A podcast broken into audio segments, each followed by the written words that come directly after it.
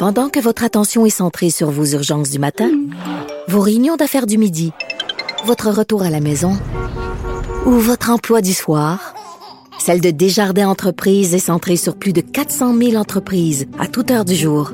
Grâce à notre connaissance des secteurs d'activité et à notre accompagnement spécialisé, nous aidons les entrepreneurs à relever chaque défi pour qu'ils puissent rester centrés sur ce qui compte, le développement de leur entreprise. Caroline Saint-Hilaire. Pas d'enveloppe brune, pas de lobbying. Juste la vraie bonne radio, dans les règles de l'art. Cube Radio. Tout à l'heure avec Maude Boutet, la dernière nouvelle qui vient de tomber, le comédien Edgar Frutti a été reconnu coupable d'accusations d'attentat à la pudeur commis sur un adolescent dans les années 70.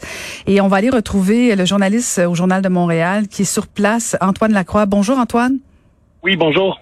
Alors, euh, dites-nous, est-ce que Edgar Frutti était sur place pour connaître le verdict? Oui, euh, donc voilà, le verdict est tombé ce matin. Edouard Frédéric était bel et bien présent euh, pour entendre la décision du juge Marc Bisson, qui l'a, comme vous l'avez dit, reconnu coupable d'attentat à la pudeur pour des événements qui remontent aux années 70. Est-ce que M. Fruitier a reconnu les gestes? Euh, non, en fait, euh, M. Fruitier n'a jamais pris la parole, n'a jamais présenté de défense à son procès qui est survenu en juin dernier. Euh, c'est par la voix de son avocat qu'il s'est défendu et jamais la version du plaignant n'a été contredite, sauf que la seule distinction qu'il euh, menait, c'est que euh, lui a affirmé qu'il n'y avait aucune intention sexuelle dans ses gestes qu'il avait commis et que c'était seulement des voies de fait.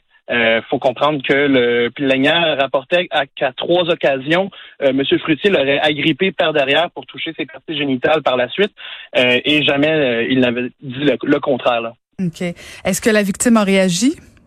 Oui, la victime était elle aussi présente ce matin, a accueilli le verdict avec beaucoup d'émotion, Elle semblait vraiment soulagée. Euh, on ne peut pas l'identifier en raison d'un interdit de publication, mais il a tenu quand même à venir s'adresser aux médias par après. Euh, s'est dit vraiment euh, soulagé là, que c'était un, poids de moins sur ses épaules. Euh, ça faisait longtemps qu'il attendait cette décision-là, même si le processus a été difficile pour lui. Euh, et euh, très content d'avoir été cru par le juge euh, qui a prêté là, beaucoup de, de, de, a vraiment cru là, son témoignage du début à la fin. Espérons que ça envoie un bon message justement aux victimes qui sont un peu partout sur les réseaux sociaux. Et dernière question, Antoine, quand est-ce qu'on connaîtra la sentence? Oui, donc euh, M. Fruitier sera de retour au palais de justice de Longueuil euh, le 9 octobre prochain là, pour connaître sa sentence. Euh, la procureure de la couronne, Erin Cavana, n'a pas encore donné ses intentions quant à la peine qu'elle était pour exiger. Rappelons que M. Fruitier a aujourd'hui 90 ans. Euh, pour sa part, la victime, lui, a dit ne pas avoir d'attente euh, quant à la peine, euh, a dit qu'il faisait pas ça pour une vengeance quelconque et qu'il faisait confiance à la justice pour suivre son cours. Donc, il n'y avait pas de demande ou d'attente par rapport à, la future peine que qu'aura M. Fruitier. Merci beaucoup pour la mise à jour, Antoine.